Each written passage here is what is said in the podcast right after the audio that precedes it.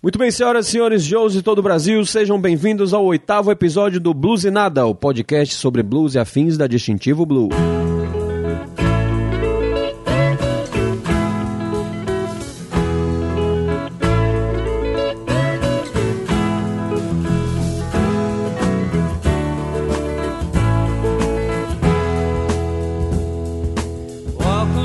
Som da Allman Brothers Band, direto da Blue Kitchen aqui em Vitória da Conquista, eu sou Malfória, vocalista da Distintivo Blue. Aqui à minha frente, senhor Rômulo Fonseca, guitarrista, por sinal guitarrista, fundador da Distintivo Blue, pedagogo. Tudo beleza, jovem? Como é que você vai, hein? Beleza pura. Ao lado dele aqui, cantor, compositor, professor de inglês, aluno do curso de História, Thales Dourado. Beleza, jovem? É Beleza, tá? tranquilo. Tema desse mês, Southern Rock, rock and rollzão das antigas aí do sul dos Estados Unidos que a gente curte demais, então chegou a hora da gente falar sobre isso aqui no podcast. Lembrando que o Blues e Nada é o podcast sobre blues e afins da Distintivo Blues. Se você ainda não assinou o feed, vai em bluesinada.com.br ou na iTunes Store ou qualquer outra loja aí de agregador de podcast, a gente sempre vai estar lá. Oitavo episódio agora e também já tem dois spin-offs, que é o Audiofilia Blues e Nada. Todo dia 15 do mês pega um álbum aí, preferencialmente do blues brasileiro, e toca na íntegra com uma explicaçãozinha básica antes para você conhecendo aos poucos o que anda sendo feito aqui no Brasil.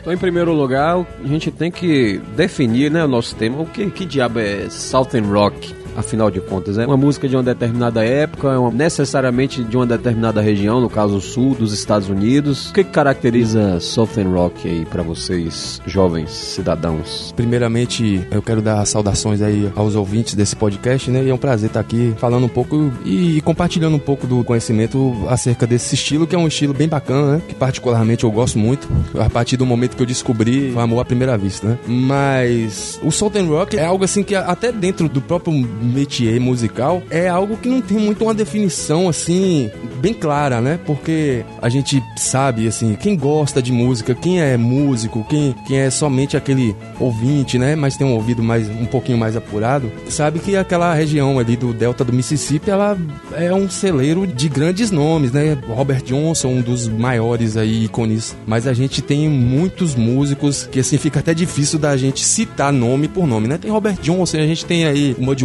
e infinidade de outros músicos. E o Southern Rock, ele também ele vem dessa região, né? Ele é um tipo de música que ela é uma, uma fusão, né? Do blues, da música Country. da música country, né? Que lá no seu início ela não era música country, né? Ela era o bluegrass e tal. O Southern Rock ele vem fazendo essa fusão, né? Pra quem conhece assim algumas bandas como Allman Brothers que di- dispensa dispensa até apresentações e comentários, a gente consegue perceber que o, o Southern Rock deles, né, do Allman Brothers em, em particular, ele é é uma música bem característica mesmo porque a própria formação da banda, né, uma banda com dois bateristas, né, muitas das vezes parece ser até absurdo, né, dois bateristas numa banda. É, tem que ter uma sincronia muito. e um feeling, um Exato, entrosamento né? muito. É educação musical pra ensaiar, né?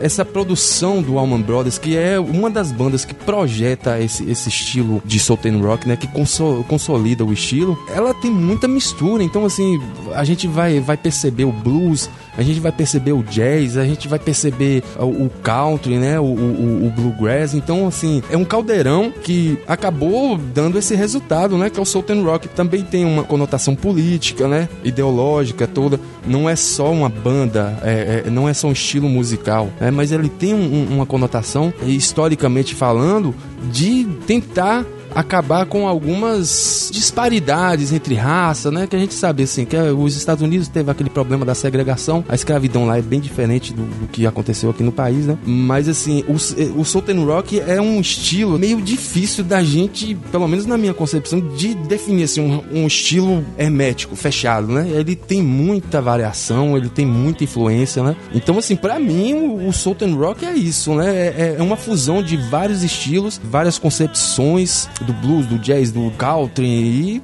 infinidade de, de estilos musicais que parte ali daquela região do delta do Mississippi, né? É que, na verdade, assim, pelo menos eu não, não, não sou grande conhecedor do, do estilo. Mas, por exemplo, você falou do Allman Brothers. Você pega ali algumas músicas dele, uma pessoa que nunca ouviu falar de Southern Rock e ouve, pode ser. Algumas músicas são blues, tão blues quanto o Yardbirds, por exemplo. Né? Algumas músicas eles, você vê que tem uma influência de blues muito grande. Então, tirando a, a própria a voz de Greg Allman, que a gente viu que foi imitada mesmo depois por muita gente, mas se você não tiver essa bagagem também para poder definir, você vai ouvir aquilo ali, vai falar algumas músicas mesmo, vai falar assim: não, isso aí é blues. O que é Southern Rock? Por quê? Tem suas características musicais, tem, que tem muita coisa em comum entre uhum. as bandas, mas também tem esse lance cultural ideológico de, deles mesmo, assim, porque que você não é capaz de detectar puramente na música, né? Tem um lance muito assim também de uma mistura com folk, né? Que também já, já tem muito do country. Eu pensava antes que o, o Southern Rock era aquele country, hum. só que um pouco mais pesado com guitarra, com, com banda, porque tem um country mais, mais rústico ali com os banjos, mais, mais leve, mais tranquilo, né? Uhum. Só que aí eu achava que o Southern Rock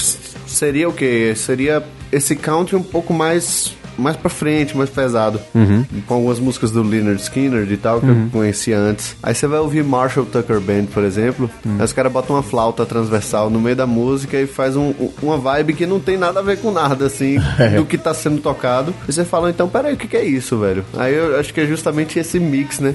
É, é o que você falou agora da cultura, né? Não é. é questão de ser um estilo musical ou outro estilo musical. É a cultura ali do, do sul que eles agregam o, o que é válido para eles, né? O que uhum é influência para eles e tudo. É, na verdade, aquele lance do, do. Nos Estados Unidos a gente tem umas culturas de regiões mais bem definidas do que, do que no Brasil, talvez. Talvez pela questão do federalismo de lá também, de ser bem mais levado a sério do que o daqui, né? Então você vê a diferença muito grande de uma pessoa de, de, de determinado estado pro outro, às vezes um estado vizinho, que aqui você não tem tão claro. Tem, claro que tem claras, por exemplo, você vai pegar um cara daqui da Bahia para um cara lá do Rio Grande do Sul, tem uma diferença gigantesca. Mas ao mesmo tempo, o Brasil tem uma questão de, de unificação maior, na minha opinião. Assim. Você não, não tem algum. Por exemplo, tem estado lá que você pode. que tem pena de morte e outros não tem. Sim. É o exemplo mais conhecido, né? Coisa que aqui no Brasil é inimaginável. Então a gente tem um. Mesmo que a gente não perceba, a gente tem essa, essa união de culturas assim mais mais forte, assim, mais uma misturada com a outra do que lá. Então seria certo dizer que o Southern Rock é a salada do rock and roll com tudo que, que os Estados Unidos tinham a oferecer, até a questão da proximidade com o México também, aplicado ao contexto do pessoal da região sul lá, né? E aí deu essas características bem marcantes, assim, principalmente no, no visual também. Você vê bastante no Sim. visual. Você vai ver um, uma banda de Southern Rock, um DVD, uma coisa assim, você percebe coisas em comum entre elas, mesmo bandas dos anos 70 para bandas de hoje, assim, você percebe umas coisas bem parecidos. Né? E uma coisa interessante de perceber também é tem esse processo histórico e, e identitário, né? Nos Estados Unidos é, fica muito, muito claro,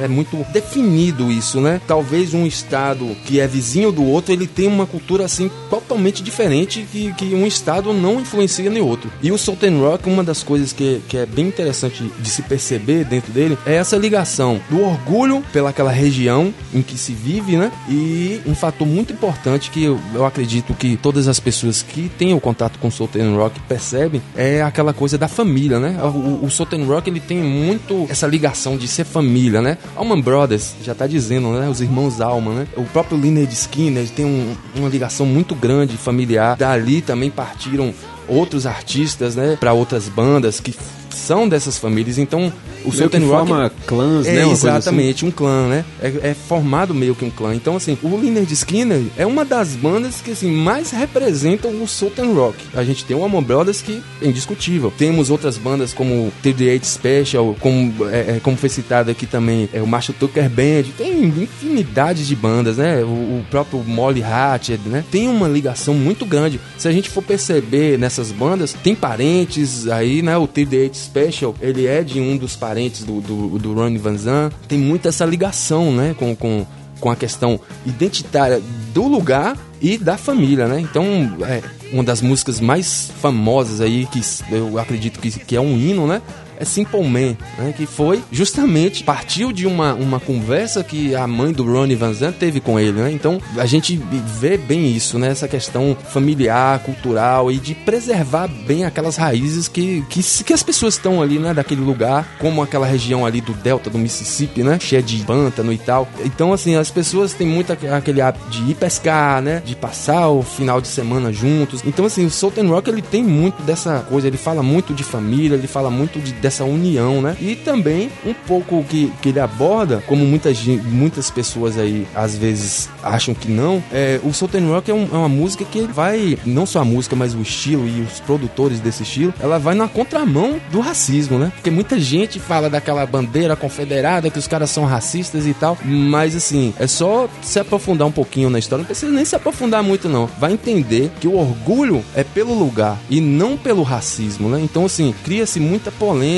por conta daquela bandeira, por a maioria das vezes as bandas também não tem pessoas negras e tal, mas assim, o Southern Rock, ele também é assim, político, né? Quer resgatar essa raiz, gosta muito da questão de valorizar o, aquela raiz de onde se está vindo e não tem nada a ver com racismo, né? Porque muita gente acha isso porque usa aquela bandeira confederada, o cara é racista. E não é assim. É que assim, racista tem em todo lugar, né? Mas você não pode chegar e jogar todo mundo na mesma embalagem, né? Como se você chegasse e falasse que só porque o cara é branco, ele necessariamente ele é racista, né? Como muita gente tem dito hoje em dia aí, que basta o cara ser branco para ser a encarnação de Hitler. E não é bem por aí. Tem que saber diferenciar. O que acontece com essa com a bandeira dos confederados, a mesma coisa que aconteceu com a suástica do nazismo, né? Uhum. Que é um símbolo extremamente antigo, usado por várias culturas, às vezes que nem tem muita relação uma com a outra ou nenhuma relação, que sempre significou boa sorte, alguma coisa sempre positiva e foi usada pelo Partido Nazista na Alemanha e no Ocidente depois de 1945, com o fim da guerra, simplesmente passou a ser o sinônimo do nazismo. Né? A suástica, inclusive, se você usar a suástica em qualquer lugar, botar um adesivo no seu carro, é crime. Você vai preso no Brasil e em vários países do, do Ocidente. Acho que, é, acho que todos, né? E assim, a, o sentido original da coisa se perdeu. Claro que também você não pode chegar e subestimar o trauma que foi o, o nazismo né? e o racismo também, claro. Mas é, a gente tem que saber separar o joio do trigo aí, porque, como você falou aí, é um orgulho de ser daquele lugar, daquela região, de ser parte daquilo. E o racismo é uma coisa que fez parte daquilo que hoje em dia todo mundo já. Um,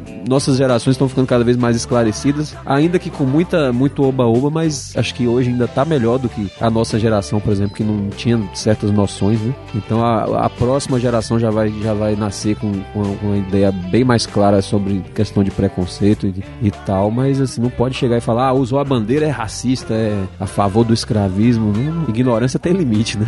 Que esse é um fato, assim, que é recorrente, né? É, é sempre tem esse tipo de discussão aí. Você falou que o Lina Esquina vai deixar de usar? O ano passado, se, se não me falha a memória, eu li um, um artigo onde o, o Gary Rosenthal estava falando sobre isso, né? Que eles iam parar de utilizar aquela bandeira, né? A bandeira confederada, para quem não conhece, né? Aquela bandeira que tem uma... Vermelha com a cruz. Vermelha com a cruz, assim, não é meio uma cruz, é um, meio que um X, né? E tal. E aquela bandeira confederada, para muita gente, aquilo quer dizer racismo, né? Quer dizer que o cara é da Ku Klux Klan e tal. Não é verdade. E assim, o Gary Rosenthal, ele tava falando um pouco sobre isso, deles pararem de usar aquela bandeira no, no, no, no shows do Lynyrd Skinner. Porque assim, eles ostentam realmente, né? A gente percebe isso em várias bandas que são do sul é, norte-americano, não necessariamente bandas de Southern Rock, né? Outros artistas, eles ostentam bastante aquela bandeira. Tem muita essa divergência, né? Há uns tempos atrás, né? Quando o Pantera ainda estava nativa, antes de acontecer todo aquele problema lá do,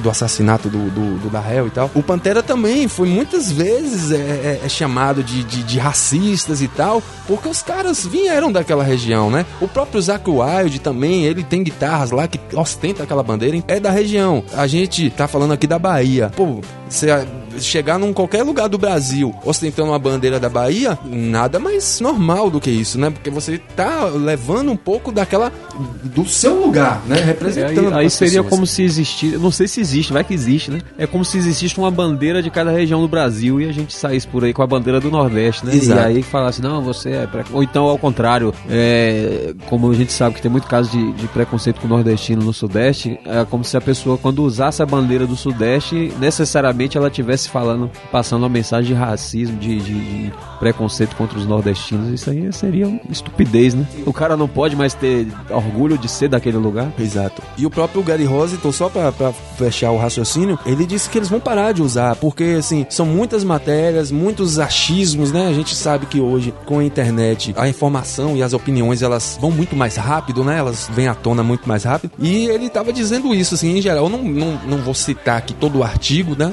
Porque também eu não tenho nem ele, ele, em mãos e também não seria nem interessante ler o artigo todo, né? Que tá por aí pela internet. Mas a gente coloca no post. É isso. E uma das coisas que ele tava falando é justamente esse tanto de. acaba gerando um, um certo constrangimento pra própria banda, né? Porque toda vez que vai dar uma entrevista tem que estar tá explicando, toda vez que tá fazendo um show tem que estar tá explicando. Então, assim, ele achou melhor, né? Em não tá utilizando mais essa bandeira nos shows, né? Até pra, não gerar esse desconforto com o público e até para eles também também, né? Porque assim, é, nós, enquanto músicos, né? A gente sabe, o, o, às vezes, o, o, desconforto que é você dar uma determinada opinião, fazer uma determinada coisa, e aí depois as pessoas compreendem de uma forma toda errada. E aí até você mostrar que não era aquilo que você pensava, já foi colocado na cruz, já foi crucificado e tudo mais, né?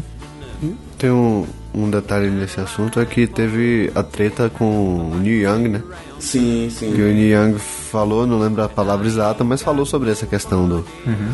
do racismo e tal, da, de ser a favor de, de escravidão ainda e tal, não sei o quê. E o Leonard deu a resposta com Sweet Home Alabama, né? Foi isso, porque assim, o, o Neil Young, ele, ele, ele deu uma opinião ele fez uma crítica, né, ao pessoal lá do sul. E aí, o, o, na verdade, não foi nem o Leonard Skinner, né, mas sim o, o, o Ronnie Van Zan, que se achou ofendido com aquilo, né, justamente pelo aquele senso comum do Niang, porque ele, ele, falou uma coisa que ele não sabia. E aí foi lá, o Ronnie Van Zan foi lá e escreveu aquela letra, né, e em um trecho lá ele fala que nós não precisamos de você, do Neil Young, né. Talvez nem o próprio Neil Young, nem o próprio Ronnie Van Zan se alfinetavam pessoalmente, né, mas a gente sabe sabe que tem muitos é, ditos fãs aí que os caras compram umas brigas, né? É. é. porque o Neil Young falou isso e porque o Ronnie Van Zant falou isso, então nós vamos brigar. Os caras nem brigavam lá, né? Mas, Mas enfim. gosta do Nirvana, eu gosto do Guns N' Roses. É e... Então a gente é, é inimigo. Né? Então vamos polarizar o treco aí porque não dá certo. Mas Na assim, verdade é muita falta de sarna pra se coçar. Né? Exato, né?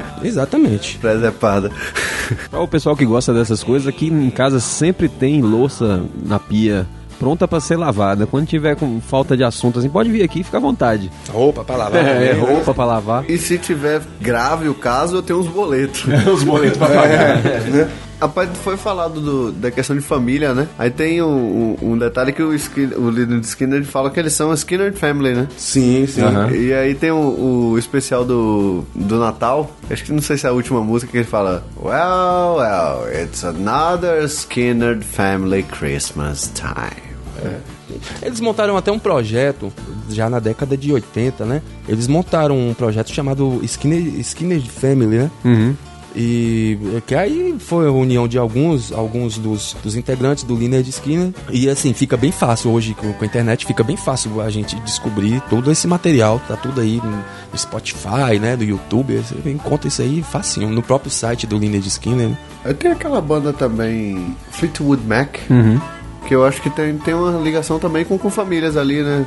Não é uma banda grande sim, e tal, sim, com, sim. com, mulheres. Agora sim, o Fleetwood Mac, é, se eu não me engano, eles já não, eles já não são do sul. Posso estar errado, né? Porque eu não conheço quase nada, conheço poucas músicas do, do Fleetwood Mac e pouco da história. Se eu não me engano, eles são ingleses, né? Eles são ingleses? Eu não tenho certeza, né? Mas é algo assim. Mas que... a música é muito.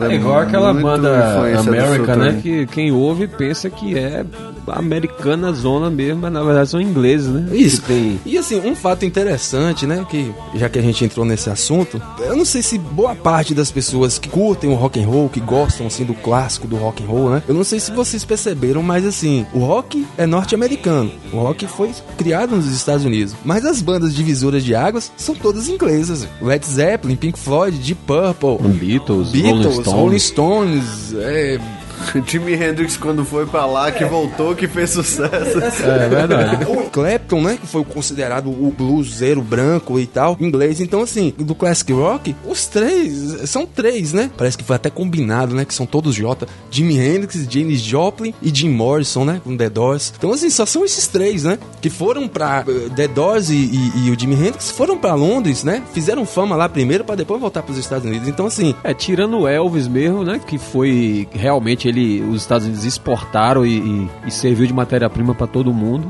O resto todo mundo meio que bateu lá e voltou. né? Bateu e voltou. Porque e entra nessa discussão da questão do racismo, da, da secessão norte-americana, né? O negro, quem é que queria saber nos Estados Unidos, um país de, onde o branco é que dominava, quem é que queria saber de um preto tipo o Jimi Hendrix tocando, né? Então ele foi pra Londres. Jim Morrison, a gente não pode falar isso porque não era negro, né? Janis Joplin também não. Na banda deles também, por sinal, você não, não via negros, né? Mas Jimi Hendrix ele teve que ir pra, pra, pra Europa pra poder conseguir alguma coisa. O próprio blues, né? Aquela ida de Muddy Waters, né? Que o Rolling Stones patrocina tudo. Nos Estados Unidos, o negro não tava tendo voz. O Elvis foi quem conseguiu isso, né? Porque ele aproveitou que o Chuck Berry foi preso, né? Que to- todo esse processo, então Elvis ficou sendo o ícone do rock and roll e do blues nos Estados Unidos, enquanto que a galera do blues teve que ir pra Londres, né? Que por sinal, quem quiser saber um pouquinho, ver um pouquinho disso aí, eu indico aquele existem três documentários, a- até mais, né? Mas eu conheço esses três que é Newport Folk Festival, né? E aí tem uma versão desse, desse festival que foi produzida na Inglaterra, que por sinal pelos Rolling Stones que levaram Muddy Waters e tudo mais, um, um ótimo festival onde a gente vê no palco só negros cantando como Muddy Waters, é, Sonny Boy Williamson e vários outros e a plateia só branco, né? Então assim, E atenta, né? E atenta. respeitosa. Então, assim, o processo, os ingleses, enquanto tava tendo aquele processo todo de que na América do Norte os negros estavam lá, não, não tinham espaço, os ingleses já tinham passado por isso e estavam absorvendo, né? Por isso que acontece essa coisa das grandes bandas de, de rock and roll, dos clássicos do rock, divisores de água, serem ingleses, né? Elvis tem a importância dele, ele foi o elo de ligação entre a música negra, né, que era as race records, bluseiros e tal, até Chuck Berry mesmo, que por mais que eles fossem talentosos nos Estados Unidos, a questão do o problema lá é que, a- que o racismo era institucionalizado, né? Então você chegava no lugar, tinha as divisões de, de pessoas de cor que falavam, né, e, e brancos, coisa que aqui no Brasil, por exemplo, você Até pra dança em show, né? é, e uma o fita ônibus, o ônibus é o clássico, né? O ônibus e o teatro, a gente já falou até É. disso em outros episódios. Que assim, é beleza. No Brasil, claro que existe muito racismo, mas nunca chegou naquele nível de você imaginar que uma pessoa fosse espancada só porque tava andando com outra pessoa que era de outra cor, né? E tinha a proibição de casamentos interraciais e essas coisas. Isso é uma coisa muito bizarra de se imaginar hoje em dia, né? Depois de Elvis, ficou autorizado ao branco curtir a música do negro. Exato, exato. né? E aí quando vieram aí, quando veio a invasão britânica, já que todo mundo na Inglaterra era fã de Elvis, né? Robert Plant, todo- todos os cantores eram fãs de Elvis e, e tal, de Chuck Berry também, Muddy Waters. Aí chegaram os ingleses, né? Já com a música já transformada, então realmente não se pode negar essa importância de Elvis aí, que foi ele que meio que despertou a maioria das, dessas bandas na Inglaterra. Deixou de ser música de negro, né? Quando teve a invasão britânica, já, já nos falava mais de, de ah, música de negro, música de branco. Não, porque já, como é que você vai dizer que é aquele galegão lá, o bicho chega transparente de tão branco, tocando blues e vai falar que aquilo é música de negro com, ou de branco, ou que não sei o que, tanto faz. Por isso que a gente volta essa questão da bandeira dos confederados, porque a questão do racismo nos Estados Unidos é muito delicada, velho. E tem até hoje. Tem assim, assim, umas coisas bem explícitas. é. Eu tô falando tem, eu, eu não, não fui lá, mas eu tenho amigos de lá. E falaram, cara, não é uma coisa explícita na sociedade, assim, que você vai sair andando na rua. Mas assim, você vê que em alguns pontos ah, ah, existe, assim, até como no Brasil também, né? Aham. Isso que a gente está falando, eu tenho a, a felicidade de estar aqui da presença de dois historiadores, né? A gente vê qual é a, a importância da história.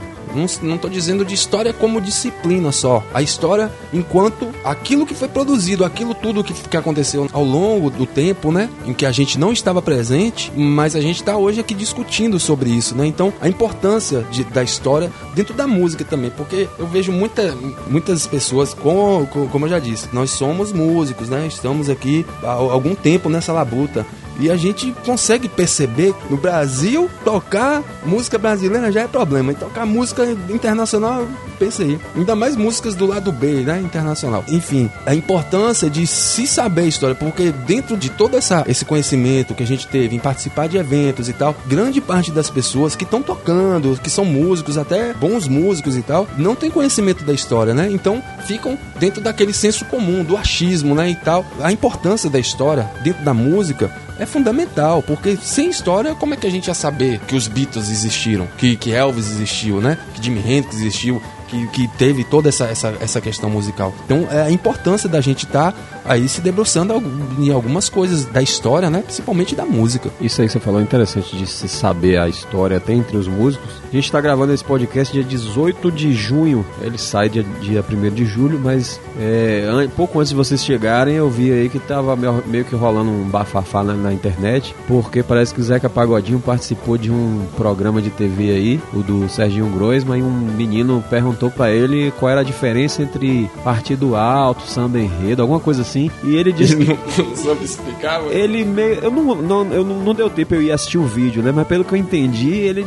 desconversou assim, falou: Ó, oh, você quer saber o que que é? Ele não só não respondeu, como ele foi grosso com o menino e falou assim: Não sou eu que tenho que te ensinar isso, não. Eu falei: Pô, velho, é um artista que realmente ele não tem noção da função dele na sociedade, que é ser formador de opinião, formador, né? Ele perdeu uma oportunidade ótima ali de informar sobre o Sim. estilo dele, de romper preconceitos, Exato. né? Ele não tem muito essa, essa noção. E aí a gente vê, por isso que a gente vê a diferença de muitos músicos americanos, essa questão do, do orgulho. Eu acho difícil de imaginar uma, uma banda de Southern Rock num programa desse, um, um, uma pessoa perguntando e o cara meio que desdenhado do fã, assim, e perder uma oportunidade de divulgar aquilo que ele carrega sempre como bandeira, literalmente, né? Exato. Literalmente como bandeira. O nome é Zeca Pagodinho, né, velho? Não Zé, é axé. O cara falou Zeca Pagodinho é e, e, ele faz. Você pode, você, pode, você pode dizer que Zeca Pagodinho dentro do estilo dele, é um cara responsa, né? Você não vai chegar e falar que a música dele é vulgar. Então, ele ainda faz parte do hall de artistas do estilo dele que são responsa, respeitáveis e tal. Mas o cara, tipo assim, ele não tem noção da função dele, né? infelizmente. Isso é triste Mas eu acredito que se perguntasse pra ele qual é a melhor cerveja, ele saberia qual é. well, it looks like it's another Skinner family Christmas time.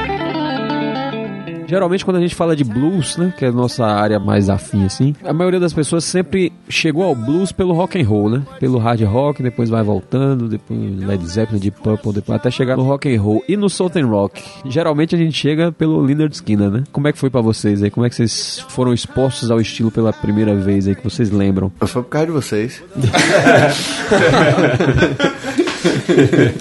Foi por causa de você. Foi por causa de você. Chegou lá em casa o material do Leonard Skinner e eu e Camila Oliveira, a gente começou a ouvir.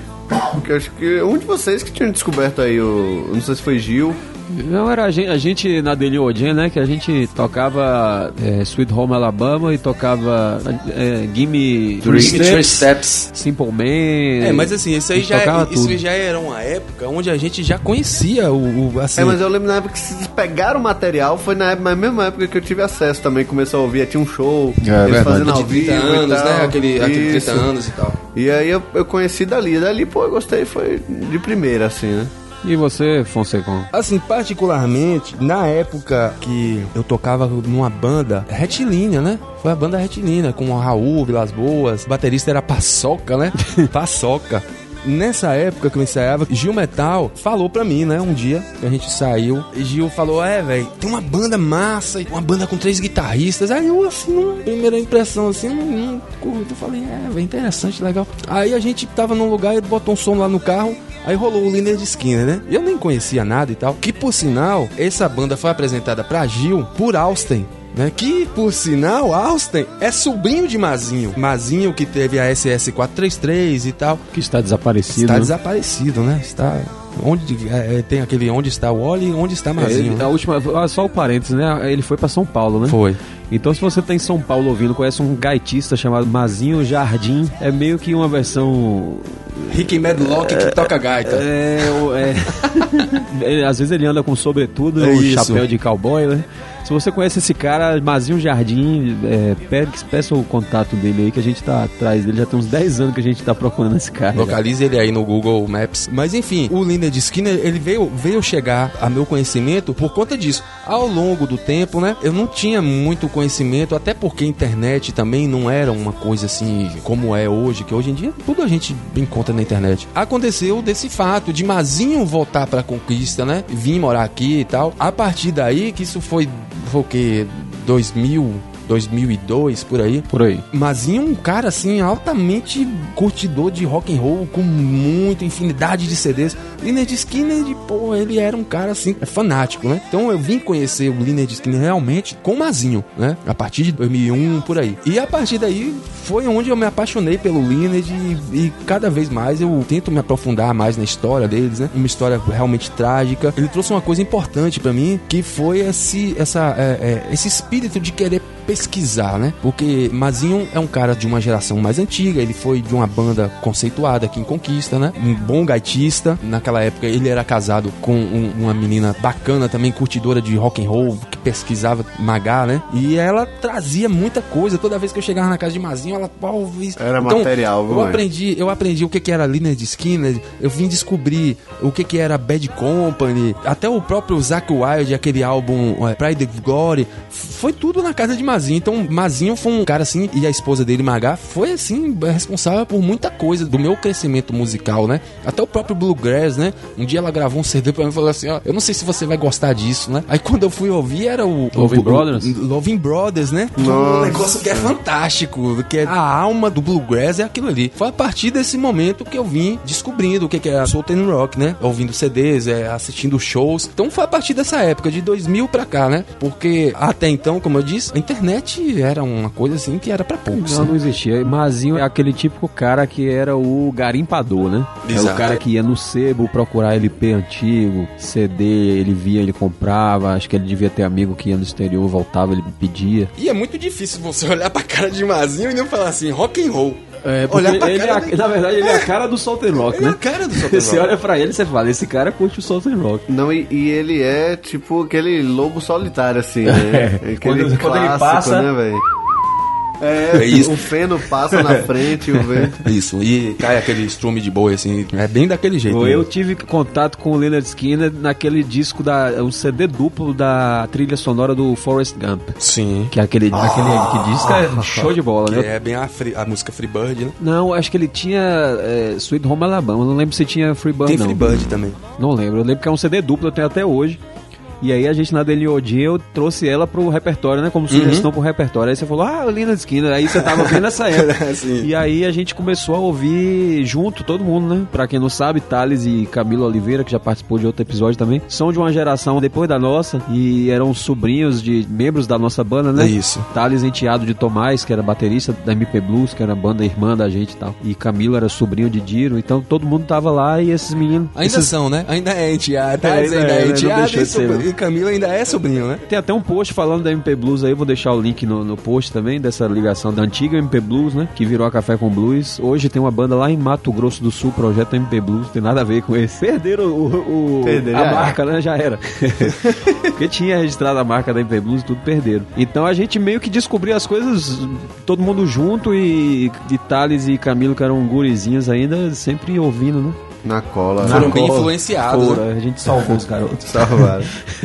Do bonde do Tigrão. Do bonde É, o que tinha, né? Exato, exato. E também, assim, esse, esse início, né? É claro que, assim, na década de 90, né? Não, não preciso estar dizendo aqui qual é a minha idade, né? Existiu aqui em Conquista um bar chamado Salão Video Bar. Isso 95, por aí. O Salão era um, um lugar de referência. Então lá eu tive contato com The Doors, com Led Zeppelin, né? Porque, assim, voltando a dizer, naquela época, pra conseguir um disco era vinil, não existia CD aqui no Brasil, não. Então, assim, você tinha que pedir. É, CD era coisa de luxo. De luxo. Você tinha que pedir alguma coisa em São Paulo ou em BH, porque BH também era um, um grande celeiro, né? Quem é dessa época vai lembrar da Cogumelo Records e tudo, tudo mais. Lá eu tive contato com a The Black Crows, que é uma das bandas, e dentro dessa questão do Southern Rock. É, então, então agora eu vou reiterar. Então, no meu primeiro contato não foi esse, não. Foi com a Black Crows, aquele Southern.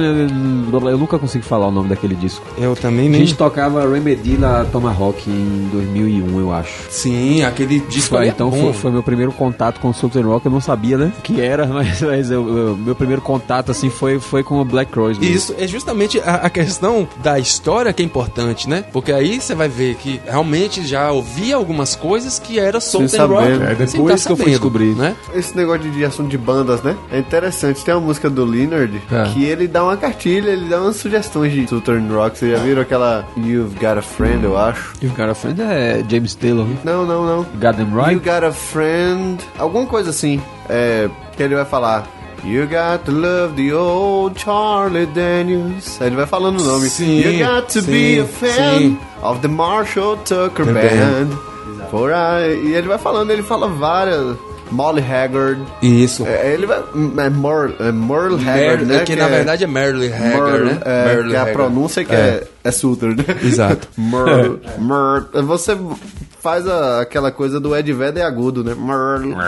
Um queixo pra frente, né? Merle Haggard. E isso que, que, que, Thales fala é interessante porque, assim, não só o Leonard Skinner, mas vários outros, né? Alguns desses artistas que são mais antigos, que não estão dentro desse contexto de Southern Rock, né? Porque, pra gente ter noção, Southern Rock é justamente essas bandas mais elétricas, né? O rock. É o rock sulista, né? Antes disso, a gente tinha nomes como Waylon Williams, né? A Bonnie Raitt, né? Aquela, é, aquela é, exato. Mulher é incrível. Isso. Dela. O próprio Charlie Daniels, né? E outros caras. Hank Williams. É, Hank Williams, né? né? Então, assim, esse Southern Rock, ele já vem de algo que vem sendo embrionado, né? Que muita gente conhece como folk ou como country, né? E a gente sabe que não é só isso, né? Tem um negócio mais antigo. Essas coisas elas vêm evoluindo disso aí tudo, né? Acaba com aquela febre dos anos 60 de eletrificar tudo, de, da descoberta da guitarra elétrica, do blues elétrico. Então os caras vão começando a, a fazer isso. Mas é sempre bom a gente ter em mente que o, o Southern Rock ele começa a ser embrionado muito antes, né? Existem infinitos nomes aí que se a gente fosse falar aqui, eu acho que uns 10 podcasts não ia dar. Well, it looks like it's another Skinner family Christmas time. Agora a gente pode falar daquela questão da identidade do Southern Rock, né? O Southern Rock, pra ser Southern Rock, ele necessariamente tem que ser uma banda de lá do sul dos Estados Unidos e ter essas características de lá, mas assim, só serve se for de lá. Eu pergunto isso porque é o seguinte, eu vejo muita gente falando aí que o Creedence é Southern Rock. E realmente você pode você vê que musicalmente falando, eles têm uma influência de country muito forte, né? Sim. John Fogerty mesmo na carreira solo dele, nos primeiros discos solo dele, você vê que a influência do country tradicional e do gospel nele é gigantesca. CD desse pode falar, o CD é de country. Só que eles são da Califórnia, né? Pacífico, é região oeste, extremo oeste. Extremo oeste, oeste é costa pacífica. Não né? é na região sul dos Estados Unidos, mas tem gente que considera, e, e aí vocês consideram Creedence como Southern Rock? Ou... Rapaz, é, é complexo, mas assim, eu faço um, um, comparativo. Deve ter gente purista aí que quando eu falei a palavra Creedence, o cara já deu stop e foi ouvir outra coisa. Foi ouvir outra coisa. Southern Rock, né? O rock do sul, né? É. é pela palavra é essa. É. Mas aí você Agora, fala, é o rock pode ser um é estilo, feito né? lá ou é o estilo de lá? Pois é, pode ser um estilo que eu faço um comparativo com... A gente pega nos anos 90, tem o que chamam de grunge. Sim, é um bom que, exemplo que é, o, que é lá de Seattle. A cidade da específica também, né? É, da costa, costa pacífica ali, só que no extremo norte, né? Sim. E aí você tem o que dizem que é o pai do grunge, que é o Neil Young, que eles falam assim que foi grande influência para o Ed Vedder. E o Kurt antes de morrer, um trecho da carta dele tinha uma frase do Neil Young, né? Uhum. Que é de uma música da música Hey Hey My My. E o Neil Young é canadense. Ele não é de Seattle, sacou? E o Ed Vedder é californiano. E é da banda Pearl só que foi montada em Seattle. Então, assim, tem, tem uma- umas coisas que, que eu não sei se necessariamente precisa ser, ou se é porque naquela região nasceu e ela pode se arborar. Porque se você partir do princípio de que a banda tem que ser necessariamente do sul, então você já descarta a possibilidade de existir uma banda brasileira de Southern Rock, por exemplo. É isso, Justamente, Né? É uma não coisa é? que eu pensei aqui, né? Então, por esse lado, eu- se bem que assim, pelas características do Creedence, tem muita coisa assim que você poderia, até no começo mesmo, quando eu- antes de eu descobrir que era da Califórnia e, e eu começar a prestar atenção no Southern Rock, eu achava que Creedence era uma banda do Southern Rock. Só que hoje, é minha opinião, né? Apesar de ter essa influência do country bem forte dele, o sotaquezão pesado de John Fone, né? Eu não sei, eu acho que eu colocaria eles assim 50% Southern Rock e o resto outras coisas. Não sei se eu boto falar Complicado. se eu colocaria eles na prateleira de Southern Rock, não, não sei. E aí vocês aí? É, é, assim, eu, eu, eu vou no mesmo sentido que, que você passa. Porque, assim, primeiro, né? Essa questão. Se a coisa é puritana, né? Então, banda alguma brasileira seria de Southern Rock, né? Pensando É. por esse raciocínio, né? Porque, no, primeiro, que nós estamos em um país diferente. Já de uma língua diferente, né? De, de- Imagine eles lá que são É. só, só em regiões né? diferentes. Então, assim, o Creedence, pra muita gente pode até achar meu inglês assim meio esquisito, né? Mas Creedence.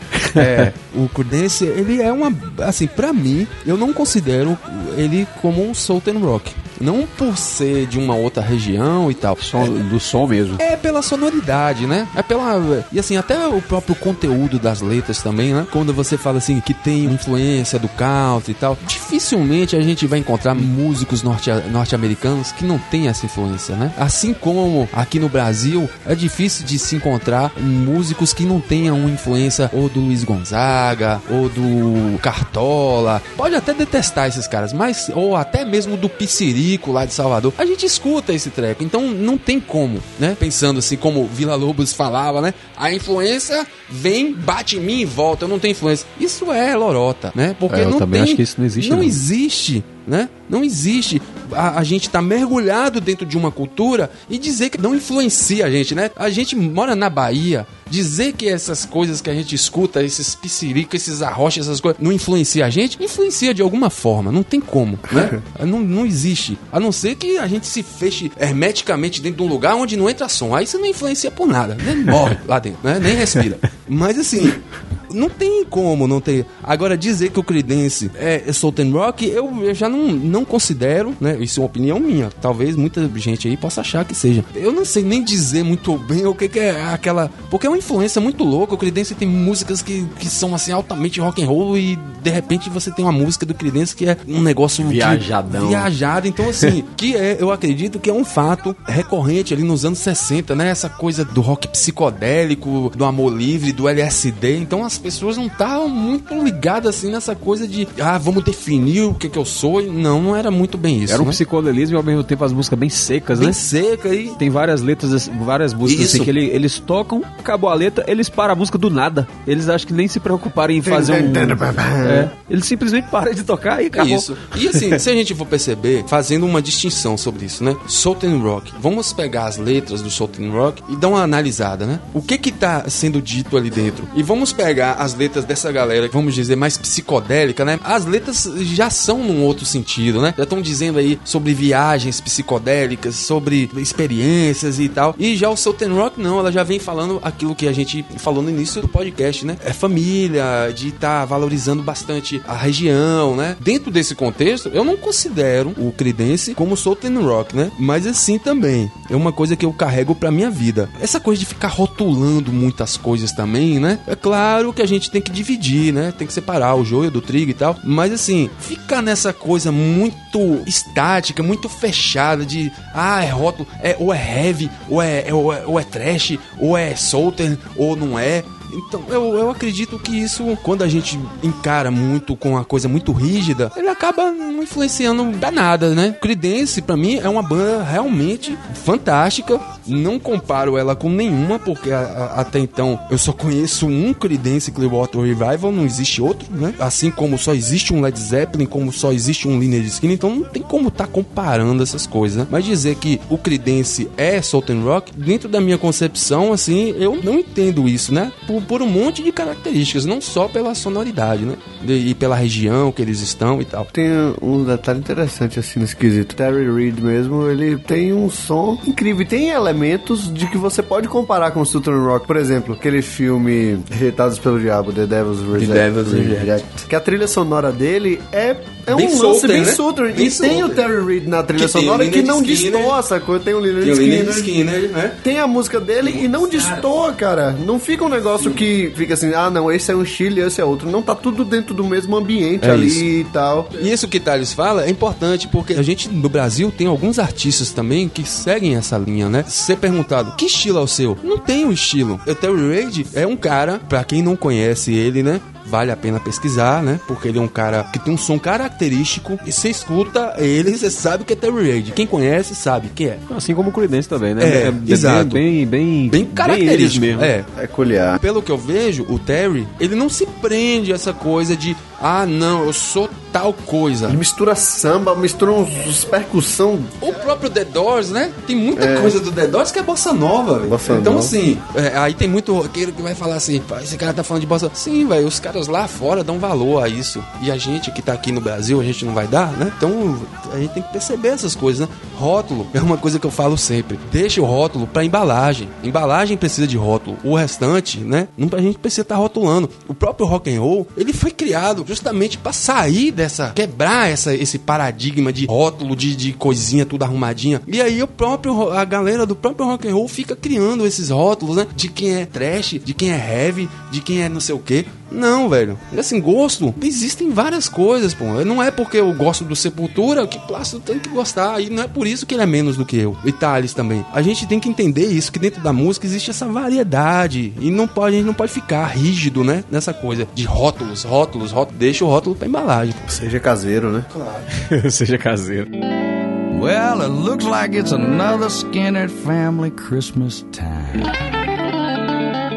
Bom, já deu pra perceber que um episódio só não é suficiente. Não né? dá, velho. Inclusive, a gente ia ter a presença aqui de, de Camilo Oliveira, que não pôde vir, e de Felipe Júnior do Southern Rock Brasil. Então a gente já deixa aqui que daqui a alguns meses a gente vai fazer a parte 2, abordando melhor a questão da história, com mais detalhes, mais bandas e tal, até porque o conhecimento da gente, nós três, é, é mais limitado do que se tivesse com mais esses, essas duas pessoas aqui. A gente ia falar sobre a questão do Southern Rock no Brasil, né? As questões dos shows que estão vindo agora. A gente sabe que agora vai ter o show do Lynyrd Skinner aqui com Deep Purple, que eu não vou poder ir. E a banda Tesla, né? Que é uma banda bacana também. O Brasil até que enfim tá começando a virar um mercado interessante, né? O Albert Plant mesmo teve aqui, não sei se foi ano passado ou retrasado, mas assim, ele nunca tinha vindo aqui. Pensa aí, um mercado gigantesco que esse E morava aqui na Chapada Diamantina, Não, né? aí era Jimmy Page. É, Ah, Jimmy tá, Page. tá, não, o Jimmy tá. Page vinha aqui direto. Direto, né? Mas tem muita gente que não vinha aqui de jeito nenhum. É, é David Gilmour mesmo, acho que veio a primeira vez agora. Um pouco tempo atrás, esse povo ignorava a gente, né? A gente era só floresta sem dinheiro pra oferecer, mas agora que a gente começou a gastar muito dinheiro no país deles aí, os turistas que são os que mais gastam, aí eles começaram a prestar atenção que a gente não é só um bando de índio, né? E por sinal, né? Eu já reservei o meu ingresso também pra o Liner de Esquina e, e, e de Purple, que eu não posso perder esse show, né? Porque roqueiro de verdade não vai perder isso, né? Porra, então eu, Eu sou, mas eu sou, Nutella. eu sou um velho. o problema de ser roqueiro de verdade e pobre ao mesmo tempo é que o pobre sempre pesa mais, né? Pô, vai vir aqui em Salvador, aqui no quintal, né, velho? Eu não vou Pô, poder. eu também não. Eu tô juntando até o troco do pão, velho. Agora sim, teve um fato interessante que o Plácido falou aí sobre o, o Southern Rock no Brasil, que eu acredito que a gente pode aprofundar nesse tema aí num próximo podcast, né, e tal. É só a nível de informação mesmo. Tem uma cidade em São Paulo chamada Santa Bárbara do Oeste. É uma cidade onde foi o único processo de evasão dos norte-americanos após a Guerra Civil, a Guerra da Secessão, né? Por conta de problemas que estavam acontecendo lá, de estupro de mulheres e tal, e crimes. Existiu um pessoal que saiu de lá. É o único registro de pessoas saindo dos Estados Unidos após esse, esse processo da Guerra Civil e vieram para São Paulo, para essa região de Santa Bárbara do Oeste. Então lá existem construções norte-americanas, né? No estilo norte-americano. A esposa de um dos, dos congressistas norte norte-americanos encontraram um parente enterrado aqui, né? Lá em Santa Bárbara do Oeste. A própria Rita Lee é neta ou é bisneta, salvo engano, do general Lee, né? Do general Lee norte-americano. É mesmo. É. Santa Bárbara do Oeste, ela tem um festival que acontece lá todo ano, dessa cultura sulista norte-americana, né? É claro que tem outros fatores que agora aqui não cabe estar falando porque ia alongar demais. Mas Santa Bárbara do Oeste, lá norte-americanos vieram para esse lugar e se estabeleceram lá. Tem toda uma história e tal do governo brasileiro e tal que ajudou esse pessoal. Digamos solter, né? Norte-americano que veio pro Brasil, né? Talvez muita gente aí também não esteja sabendo dessa informação. Well, it looks like it's another Skinner family Christmas time. Vamos lembrar, né? Tivemos algumas percas esse ano, né? E parece que o Southern Rock ele é um pouco baseado nessa coisa da- das tragédias, né? O próprio Lynyrd Skinner teve toda aquela questão lá da tragédia que quem conhece o Lynyrd Skinner sabe um pouco dessa história. Né? O ano passado a gente ficou aí sem Butch Trucks, né? Que era o baterista do, do Allman Brothers, né? Um dos bateristas, né? Que por sinal É o tio do Derek, né? Derek, que tem uma banda fantástica que é o Tedeschi Trucks Band, né? Que a Susan Tedeschi também não deixa nada devendo, assim, pra nenhuma dessas cantoras ícones do blues e tal. E esse ano, há poucos, eu acho que não tem nenhum mês, né? Que foi o, o Greg Alma, né? Que, que acabou falecendo aí por conta de algumas complicações, de, de algumas coisas que ele já, já vinha passando aí e tal, né? Teve um transplante de fígado. É claro que a gente sabe que essa galera toda, né? Dos anos 60, a galera foi muito louca, então fez uso de muitas coisas. O próprio Greg foi Teve usuário de heroína por, por muito tempo, né? Teve dependência e tal. A gente vê ao, ao longo da história, né? Que todos esses caras que, se enfiaram de cabeça nas drogas ou morreram lá, né? Grande parte morreu lá naquela época. E os que ficaram limpos vieram seguindo aí sofrendo sequelas, né? Então a gente esse ano ficou aí sem mais esse grande músico, né? Que deu essa grande contribuição pra gente, né? Pra toda a música mundial, que é o Greg Allman, né? Ainda bem que ele deixou um legado também, né? Todo o processo musical, ele deixou aí muita coisa pra gente ouvir pra estar contemplando isso. E a gente, na verdade, pensou em, pra esse episódio também, falar sobre as bandas atuais. Só que a gente já falou tanto aí que, que a gente pode deixar esse gancho pro, pra parte 2, né? Não vai ser o próximo episódio, a gente vai deixar rolar mais alguns episódios sobre outras coisas. Depois a gente vai fazer a parte 2 desse episódio, trazendo também as bandas atuais e as bandas brasileiras, né? Que a gente vai fazer um- uma pesquisa aí pra descobrir as bandas de Southern Rock brasileira, assumidamente Southern Rock, né? Autorais e banda cover, a gente acha até embaixo aqui da mesa se Tem uma banda que é muito interessante, que é a Goft Mule. Gaft Miller, que é um dos que é guitarristas do, do, guitarrista do Allman Brothers. É, uma banda que é com ele, que é uma figura ilustre para o Southern Rock. Só que é uma banda que toca vários outros estilos. Os caras fazem cover do Black Sabbath.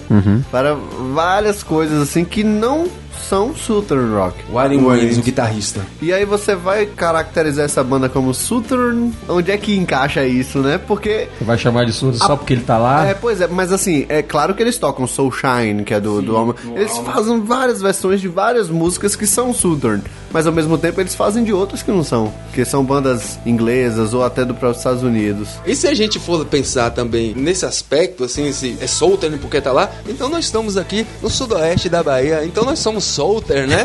Southern.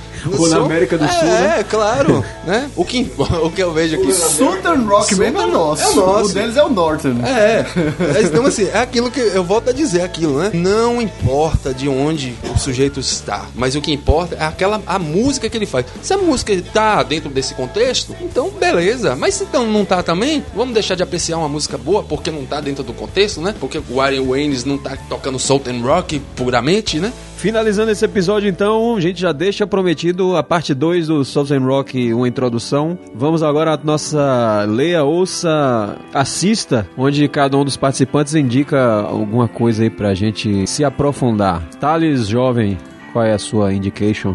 Cara, eu gosto muito do Christmas Time, eu acho que o nome é esse. Christmas Time. do o disco do Leonard Skinner, porque ele faz um apanhado de umas músicas que não são Southern, mas você vê que a banda tem aquela característica e as músicas ficam, você não dá nada. E a última música é justamente a- aquela música do Skinner Family Christmas Time, né? E aí é, ele vai fazer esse apanhado dessa questão que a gente falou aqui da, da, da família, da cultura de- deles e tal, aquela coisa de união e aqui. É interessante que o Natal é muito forte no- nos Estados Unidos e várias bandas têm É isso que eu ia falar. é, discos, Todos né? Discos de Natal e assim, alguns têm vários discos de Natal. Vários Ele discos de lança todo Natal. Tá James, né? Tá James tem um. James Elvis, e tem muitos. E, e o, o do Skinner de é muito mesmo, bom, tá? cara. E lembrando assim também, né, Thales? Esses discos, pelo menos até onde eu sei, eu conheço os discos, alguns da ETA e. Quer dizer, alguns não, o da ETA tem um, né? Não são músicas criadas especificamente para o Natal, e sim releituras de músicas tradicionais do Natal, né? Sim. O próprio. Eu gosto muito desse disco do, do Leonard também, né? O Christmas Time. Principalmente daquela música é, Run Rudolph, Ah, run, run, run. que é, é- que é a rena do nariz vermelho, né?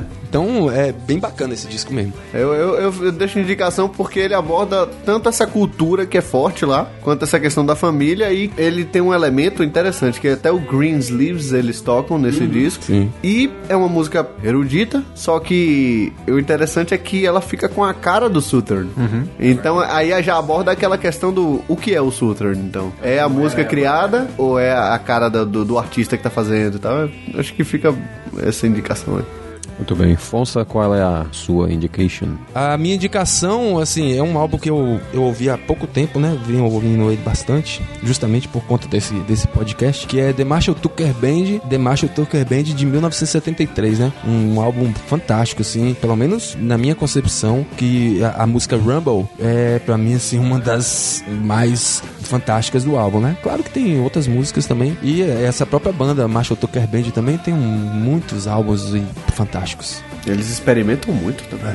Bom, a minha indicação é de um livro, é o One Way Out, de Alan Poe, que é a biografia do Allman Brothers Band. Não sei se existe a versão em português, eu- acho que quando eu comprei esse livro eu procurei, mas não procurei direito. Eu acho que não tem em português. Então é bom aí pra um tijolinho de 462 páginas com fotos e, e tal, e o preço não é alto, então pra você exercitar seu inglês, quando você terminar esse livro, com certeza você tá falando bem melhor. Me inglês. esse, esse livro aonde? Esse livro eu achei na Amazon Books.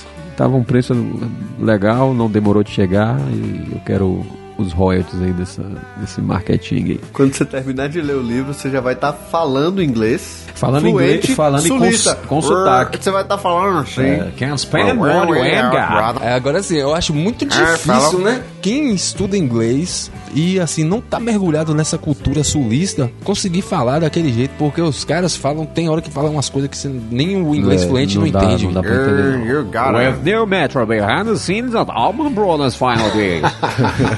Beleza, então, terminando esse episódio, você não assinou ainda o podcast, que absurdo. Vai em bluesinada.com.br, no post de cada episódio tem aí o link do feed, se você usa o iTunes ou qualquer outro agregador. Assine nosso podcast. Todo dia primeiro chega o Bluesinada Podcast e agora todo dia 15 também chega o spin-off, que é o Audiofilia Bluesinada, que é com um disco de blues ou de country ou de jazz, preferencialmente brasileiro, na íntegra com um comentário antes. Então nos vemos agora no dia 1 de agosto, às 10 da manhã no seu feed. Muito obrigado. Valeu!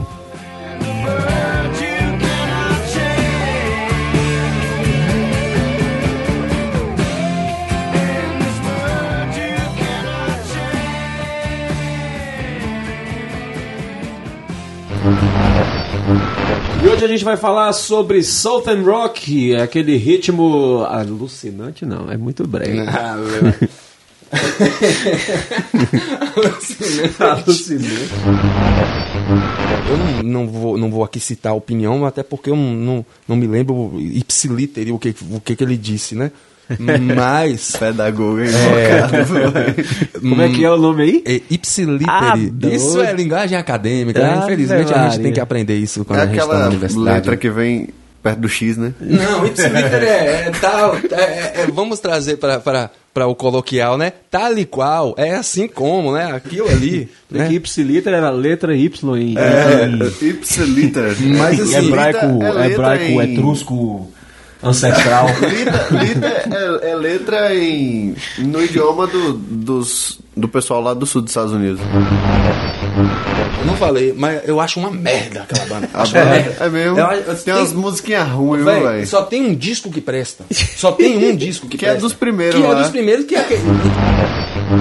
Paçoca saiu, veio panqueca. Não, Paçoca saiu e aí... Mas enfim, Que nome. nessa época, o, o interessante foi que, que Gil, Gil Metal, que é o baixista, né? Não, vocês não lembram de paçoca? pô? Mas o nome, velho. É foda, você já comeu paçoca?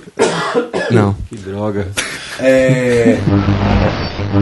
Eu vi que ia falar que? Rita Lee era filha, neta tam- do Vanzan. Eu falei, Não. pô, cara, tem família, viu, velho? Mas Ele é o Mr. Catra Ela é, Mr. Catra ela é uma, uma coisa que eu penso assim sempre. Se eu não tenho o livro pra ler, eu não vou ler o PDF e vou ficar na ignorância? Moço, aí agora a gente não teve nem o que falar depois dessa aí. Rapaz, olha só, eu vou fazer o quê? Eu, eu vou ler o PDF, eu vou ler no celular. Não é? Botar a Siri pra ler pra mim. Eu vou botar, eu vou pedir o Google. Mamãe, cadê você? Final... é difícil.